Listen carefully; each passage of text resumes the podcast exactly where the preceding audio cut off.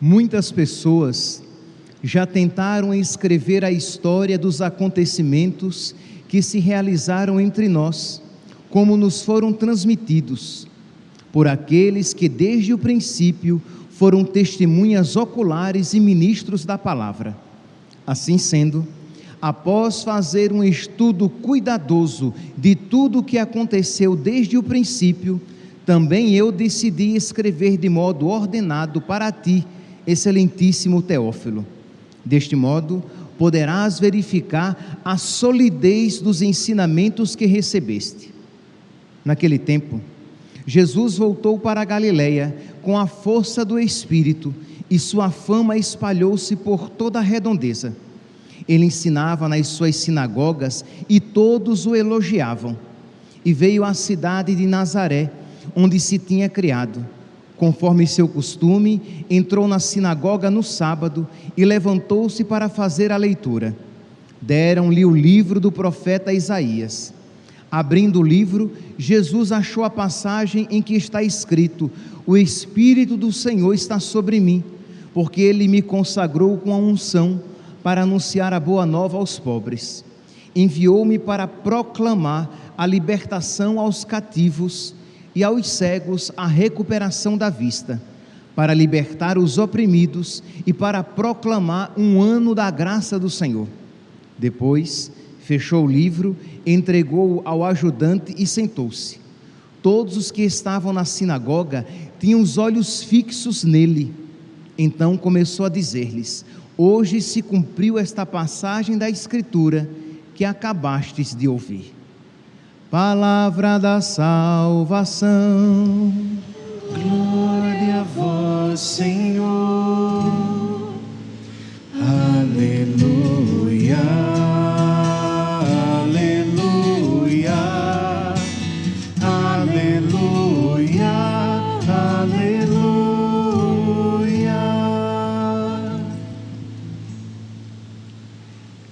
Caríssimos irmãos e irmãs, estamos celebrando o terceiro domingo do tempo comum e nós começamos neste domingo a ouvir sequencialmente todos os, os domingos o Evangelho de São Lucas. Estamos no ano C, o ano estamos no ano C e neste ano nós iremos ouvir privilegiadamente este evangelho. E São Lucas, hoje, né, o evangelho de hoje, ele começa falando que ele se deteve cuidadosamente, que ele fez uma pesquisa antes de escrever o seu evangelho. Recordemos aqui que Lucas, ele não viu Jesus historicamente são Lucas nunca se encontrou, ao contrário de São Mateus, de São João. São Lucas nunca se encontrou pessoalmente, no sentido historicamente, com Nosso Senhor. Então, ele era discípulo de São Paulo, ele era um médico que morava numa cidade grega de Antioquia, então ele foi procurar as fontes. Então, muito provavelmente, ele ouviu, por exemplo, os, os, relatos a respeito da Virgem Maria e do nascimento de nosso Senhor Jesus Cristo, ele ouviu da própria Virgem Maria.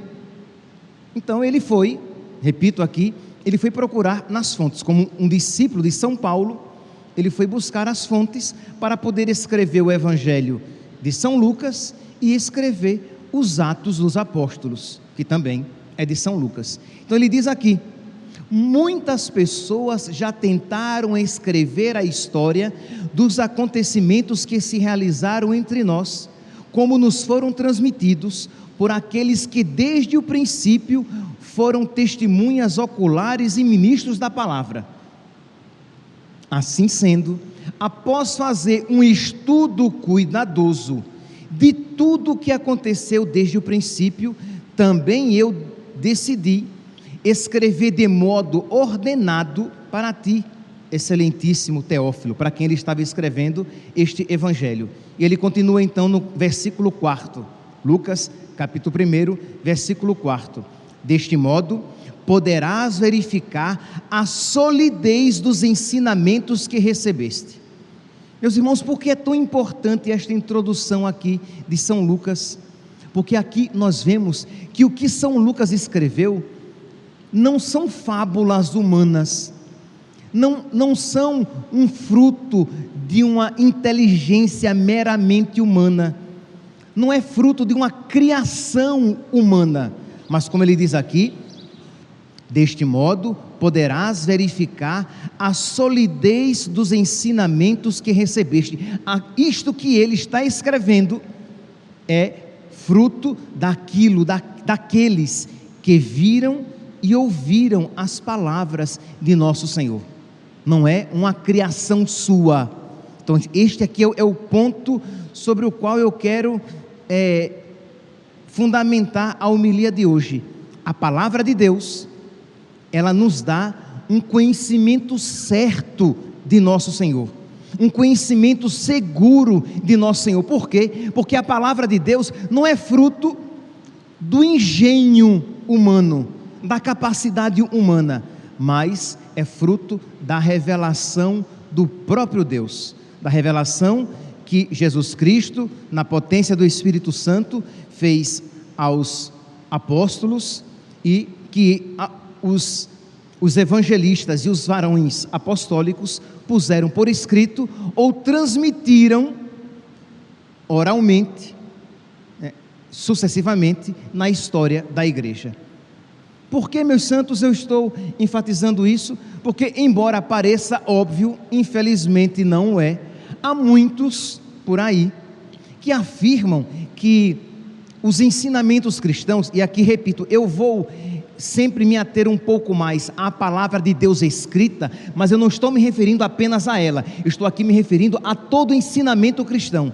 Pois bem, há muitos por aí que se dizem cristãos, que se dizem até mesmo católicos, mas que falam que os ensinamentos são fruto da cabeça dos homens, que foram homens que criaram esses ensinamentos para aquelas circunstâncias históricas e que, mudando as circunstâncias históricas, os ensinamentos deveriam mudar também. É por isso que nós iremos encontrar por aí Pessoas que dizem assim: ah, antigamente a igreja ensinava isso, antigamente isso era pecado. Hoje em dia o mundo mudou, né? Hoje em dia isso não é mais pecado. Ora, uma pessoa que diz isso, a concepção que ela traz é o que? Aquilo que um dia era tido como pecado, era tido como tal, porque os homens isso ensinaram. Porque o ensinamento humano, ele pode mudar de acordo com a história, mas a, a, a verdade revelada por Deus é a mesma, ontem, hoje e sempre.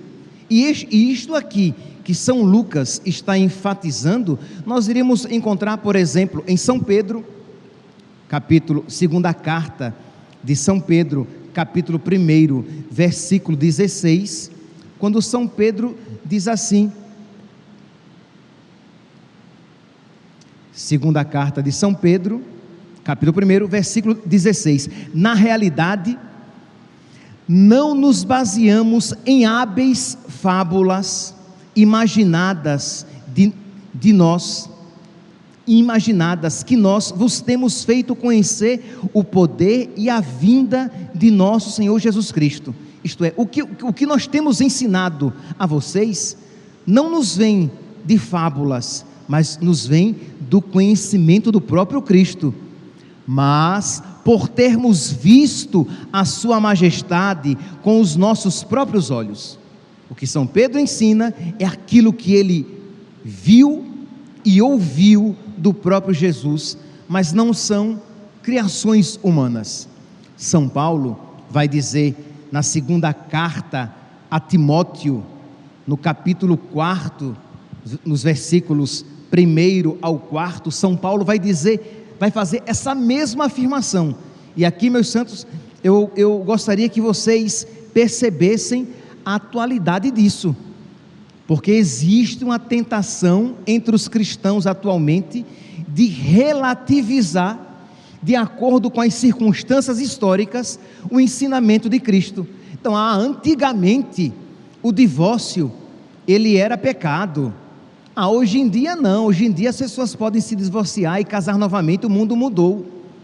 Ah, antigamente, as pessoas só faziam sexo no casamento. Ah, hoje em dia, o mundo mudou. Percebe? Não é assim. Repito, aquilo que Deus nos revelou no passado continua sendo verdade ainda hoje. Ah, padre, antigamente quem estava em pecado mortal não podia comungar. Hoje em dia, né? Não. Uma pessoa em pecado mortal, ela não pode receber a Santíssima Eucaristia, o corpo, sangue, alma e divindade de nosso Senhor. Ah, Padre, antigamente a missa era o sacrifício de Cristo, hoje é uma refeição comum, né? É uma festa. Não, meus santos, a missa continua sendo o santíssimo sacrifício de nosso Senhor. Isto é, nós não temos palavras muito adequadas, né? mas uma reapresentação uma apresentação de, de modo incruento do único e mesmo sacrifício de Cristo na cruz. Isso continua sendo a única verdade católica ensinada no passado e presente ainda hoje. Porque senão a tendência do homem moderno é querer adequar as realidades do passado de acordo com as suas vontades atuais. Pois bem, então vai dizer aqui São Paulo, na segunda carta a Timóteo, capítulo 4, versículo 1, ele diz: Eu te conjuro, na presença de Deus e de Jesus Cristo, que há de julgar os vivos e os mortos, por sua aparição e por seu reino, prega a palavra, insiste, oportuna e importunamente, repreende, ameaça, exorta, com toda a paciência e empenho de instruir, porque virá o tempo em que os homens já não mais suportarão a sã doutrina e serão levados pelas próprias paixões e pelo prurido de escutar novidades e juntarão para si mestres, apartarão os ouvidos da verdade e se atirarão às fábulas. Então, São Paulo aqui ele contrapõe a verdade do Evangelho às fábulas criadas pelos homens, às modas criadas pelos homens. Cuidado, porque chegará o tempo em que muitos vão fugir da verdade e vão correr atrás das invenções dos homens e juntando para si falsos mestres. São Paulo nós podemos aqui pegar tantas outras passagens. Podemos pegar, por exemplo, lá em 1 Coríntios, capítulo 11, versículo 23, quando São Paulo diz assim: Eu vos ensinei aquilo que eu mesmo recebi, eu vos transmiti aquilo que eu mesmo recebi. Percebe que em São Paulo está claro que ele não está ensinando uma criação sua, mas ele está levando para frente aquilo que ele recebeu. 1 Coríntios, capítulo 11, versículo 23. E aí ele vai falar sobre a Eucaristia. Ele vai fa falar mostrando o quê? Que aquilo que ele está ensinando foi a ele ensinado, porque ele recebeu do próprio Senhor, que ensinou aos apóstolos e a ele. E por fim, uma outra passagem muito muito clara e veemente de São Paulo na carta aos Gálatas, são Paulo aos Gálatas, capítulo primeiro versículo sexto ao nono. São Paulo diz assim: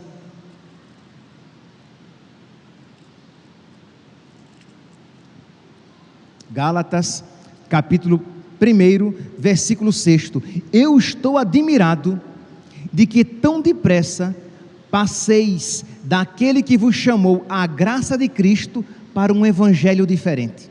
Isto, existiam pregadores que tinham criado um evangelho segundo a sua cabeça, e São Paulo diz: Eu estou admirado que vocês tenham abandonado a verdade e tenham aderido às fábulas, que vocês tenham renegado aquilo que eu recebi do próprio Senhor para abraçar o que homens, muitos, muito inteligentes talvez, estejam ensinando.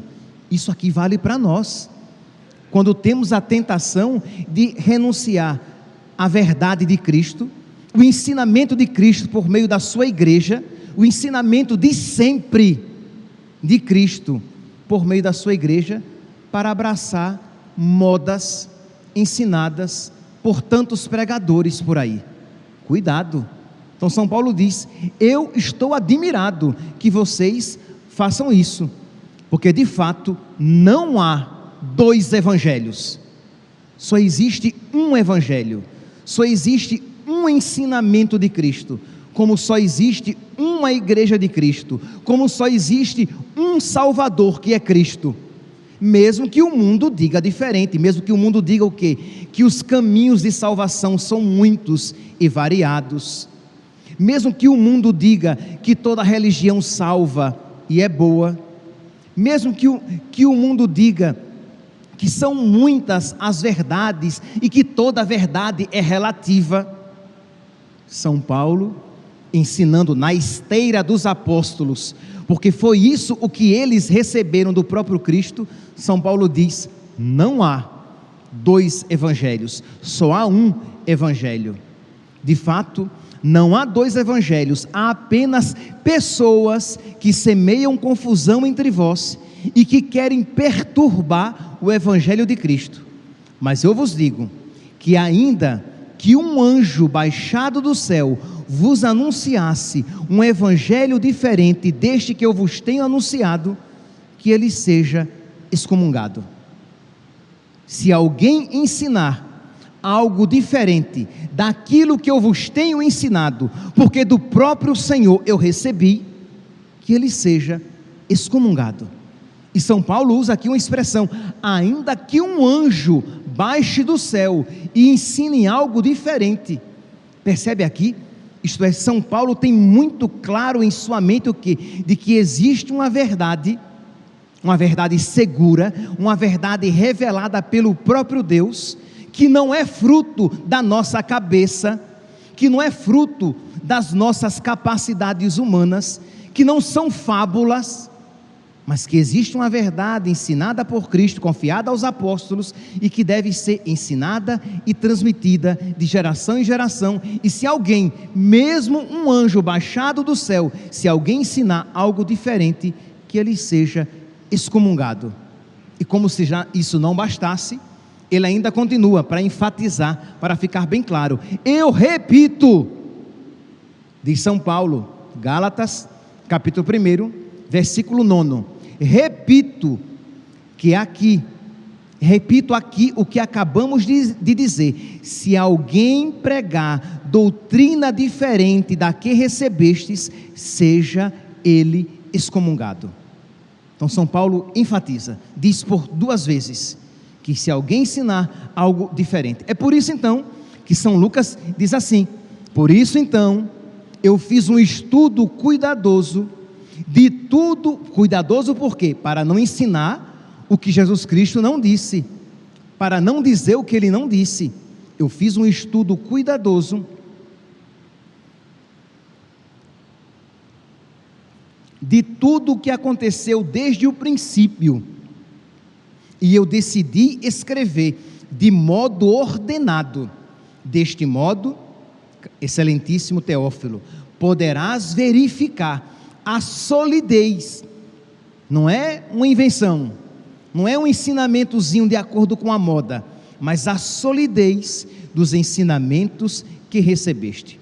Meus irmãos, dizendo isso então, nós podemos resumir aqui com esta afirmação: nós temos acesso a um conhecimento seguro e firme de Jesus por meio da Sua palavra, da palavra transmitida oralmente e, e escrita e interpretada pelo magistério de sempre da igreja, mas nesta homilia eu vou me ater aqui à palavra escrita. A aquilo que nós chamamos de Sagrada Escritura. Pois bem, então nós temos um conhecimento seguro de Cristo. É claro que dizendo isso eu não estou caindo naquela heresia protestante que fala a Escritura, que eu tenho acesso a Jesus Cristo somente pela Escritura. Não é isso, pelo amor de Deus. Eu apenas quero aqui falar, é, enfatizar o papel da Sagrada Escritura. Pois bem, então nós temos acesso. Aquilo que a Sagrada Escritura nos ensina de Jesus é firme e seguro. Aí você vai dizer, padre, mas isso eu creio, meu santinho, é porque graças a Deus você tem fé católica. Mas existem muitos por aí, inclusive dentro das igrejas, com título de teólogo, dizendo que aquilo que nós lemos nos evangelhos é apenas, é apenas uma maneira que aquela comunidade, naquele tempo, escreveu a respeito de, de, de Jesus, mas é um aspecto limitado, imperfeito e não seguro, porque tem muito do autor ali naquela descrição. Então, naquele livro Jesus de, de Nazaré, o Papa Bento XVI, quando escreveu, ele diz, ele faz essa afirmação: que nós temos um conhecimento seguro, firme, verdadeiro de Cristo por meio dos evangelhos. Então aquilo aquilo que nós encontramos de Cristo e dos seus ensinamentos no evangelho, em toda a palavra de Deus escrita no Novo Testamento, é digno de fé. Então aquilo que o Novo Testamento no, no, nos ensina a respeito do inferno, do céu, da ressurreição, da pureza, do divórcio, do homem e da mulher. Isto é, enquanto o mundo quer dizer que cada pessoa escolhe o que quer ser, né? a ideologia de gênero tem essa ideia, isto é, que a, a criança nasce, mas ela não é nada ainda, ela vai se descobrir, e que a sua estrutura física não diz nada sobre ela de modo que ela pode ter nascido com o corpo de menino e querer ser menina, ela pode nascer com o corpo de menina e querer ser menino, ou ela pode nascer com o corpo de menino e não ter um gênero definido. Ela quer ser indefinida, aberta a todos os tipos de relação. E nós cremos o quê? Que a palavra de Deus fez o homem para a mulher e a mulher para o homem, e por fidelidade a Deus, nós não podemos ensinar algo diferente.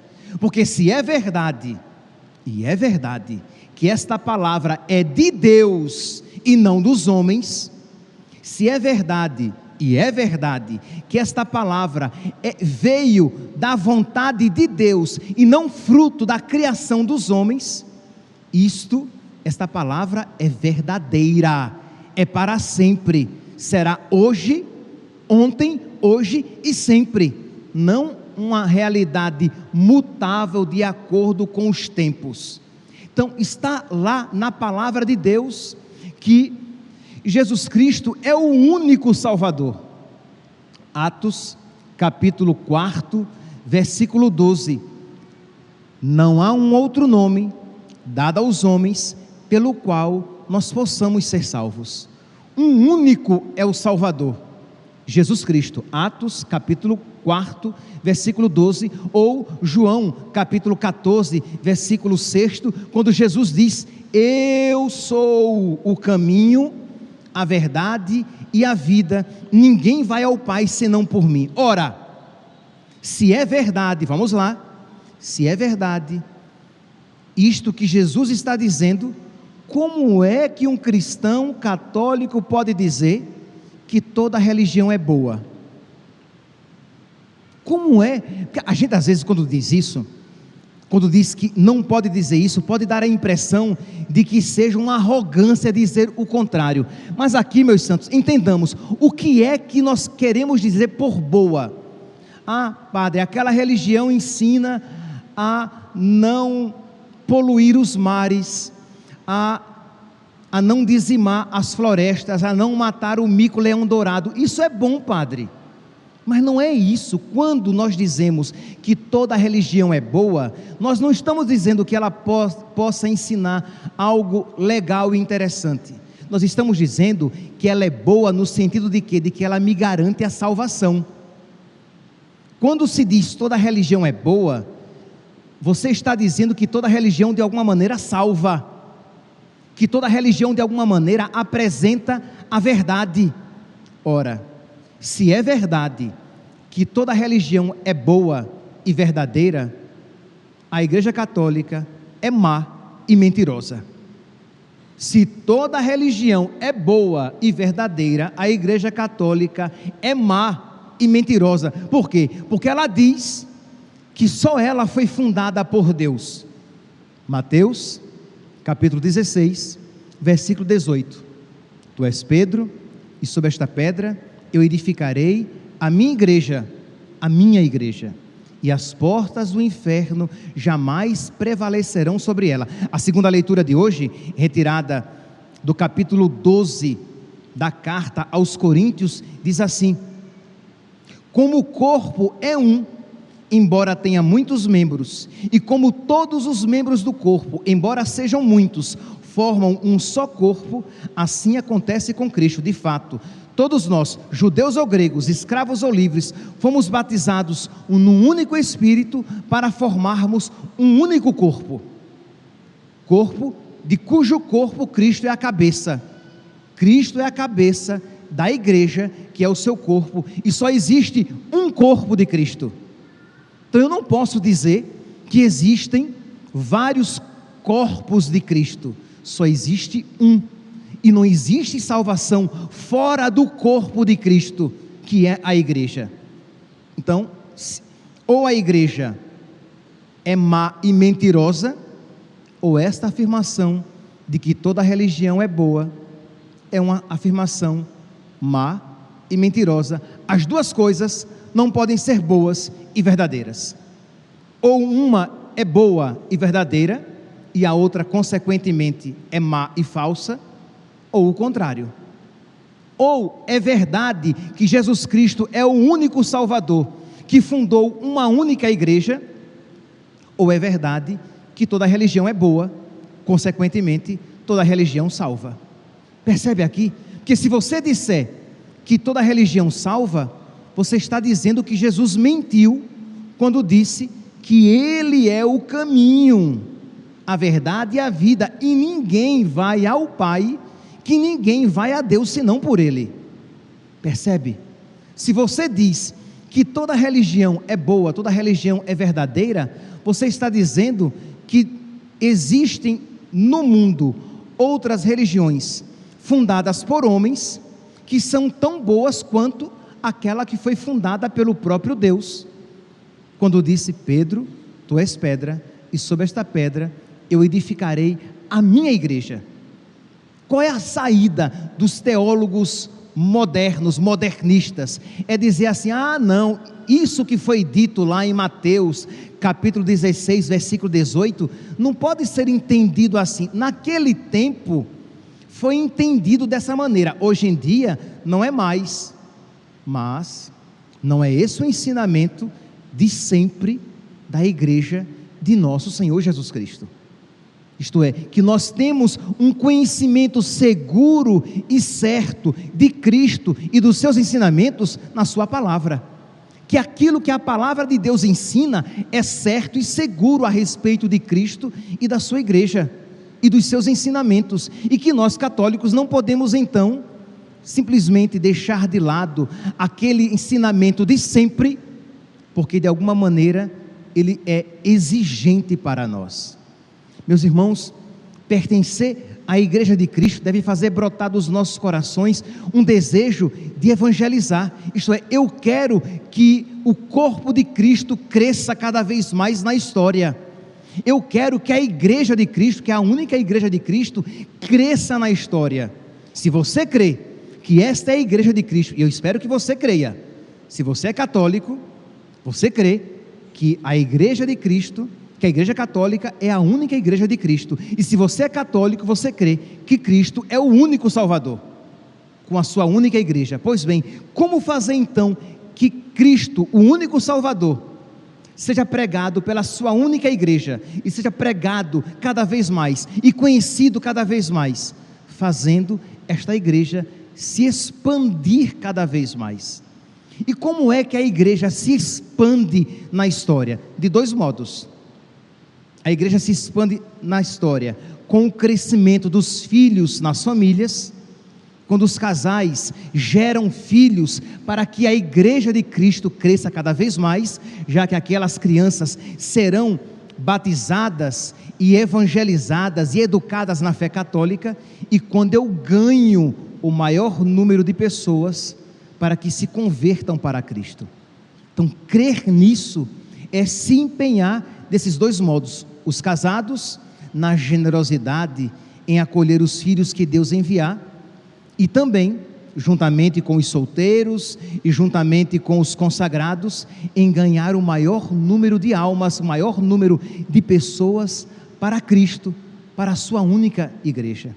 Que este evangelho de hoje, meus santos, em que São, em que São Lucas, né, evangelho este que nós iremos ouvir todos esses domingos subsequentes, em que São Lucas fala desse seu empenho de pesquisar, de estudar, para poder escrever, que ele desperte nos nossos corações este empenho, porque infelizmente existem muitos, mas muitos, muitos católicos preguiçosos que estudam e se empenham para ganhar dinheiro, que estudam e se empenham para melhorar na sua profissão, que estudam e se empenham para progredir na vida, mas que não estudam nem se empenham para conhecer mais a Cristo, a sua igreja e fazê-la e fazer com que ela seja conhecida cada vez mais nos povos. Você é apostólico? Você de verdade, não apenas que você fale de Jesus, mas você tem estudado a sua fé. Ninguém levante a mão, tá? Ninguém levante a mão. Mas você tem um catecismo em casa e você lê e estuda o catecismo para conhecer a sua fé. Você procura frequentemente estar em contato com a palavra de Deus para conhecer a palavra de Deus, aprendendo-a segundo a igreja, lendo a, a, a, Sagrada Escritura de acordo com a, igreja, como a igreja de Cristo lê? Você procura conhecer a sua fé? Ou você é um cristão católico preguiçoso que no máximo, no máximo, quando ouve a palavra de Deus, é na humilha. E olhe lá, né? Que você dá umas cochiladas e quando levanta a cabeça de novo, o padre já está na outra parte do evangelho. Você é capaz de sair da igreja e não saber nem dizer mais ou menos a ideia do que foi dito. E isso não é culpa só do padre que talvez não tenha falado muito bem, mas porque você não está tão interessado em ouvir aquilo, porque você tem a verdade de Cristo como se fosse algo meio banal e corriqueiro. Nós precisamos por exemplo, hoje, nessa missa, louvar a Deus pelo fato de sermos católicos. Imagine que alegria nós imerecidamente pertencermos a esta única igreja de Cristo e imerecidamente nós termos fé neste único Salvador que veio ao mundo para nós.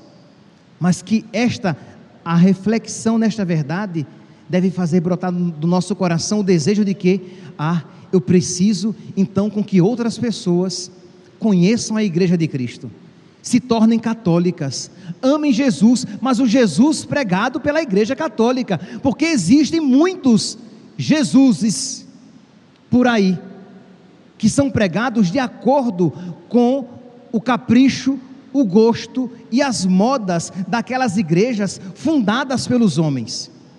Mas existe um Jesus seguro, pregado há mais de dois mil anos pela igreja que foi deixada por Jesus Cristo aqui na terra.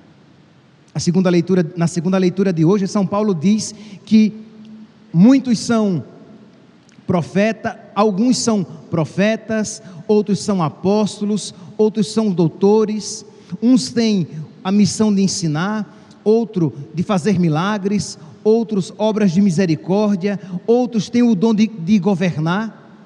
E a pergunta é: qual é o seu dom? Com que você tem servido a igreja de Cristo? Ou você só tem se servido da igreja de Cristo? Você procura então de alguma maneira colocar o seu dom a serviço da igreja, levando a sério aquela palavra de nosso Senhor aos seus discípulos e de por todo o mundo pregar o evangelho a toda criatura?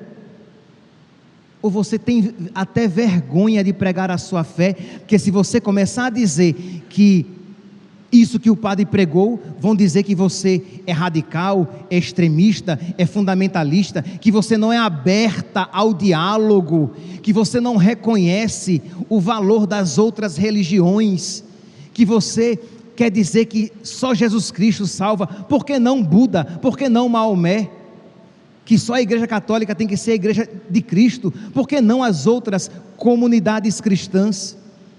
E como você não estuda a sua fé, você não a aprendeu a amá-la. E como você não a conhece e não a ama, você não tem como transmitir esta verdade para as outras pessoas.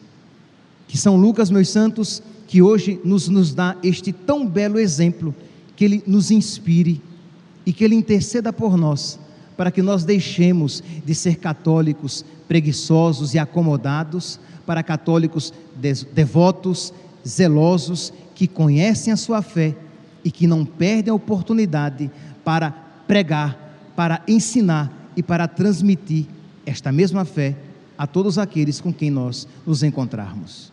Que a Virgem Maria e São Lucas intercedam por nós, para que nós acolhamos com generosidade esta graça. Louvado seja nosso Senhor Jesus Cristo para sempre seja louvado. De pé, meus irmãos, proclamemos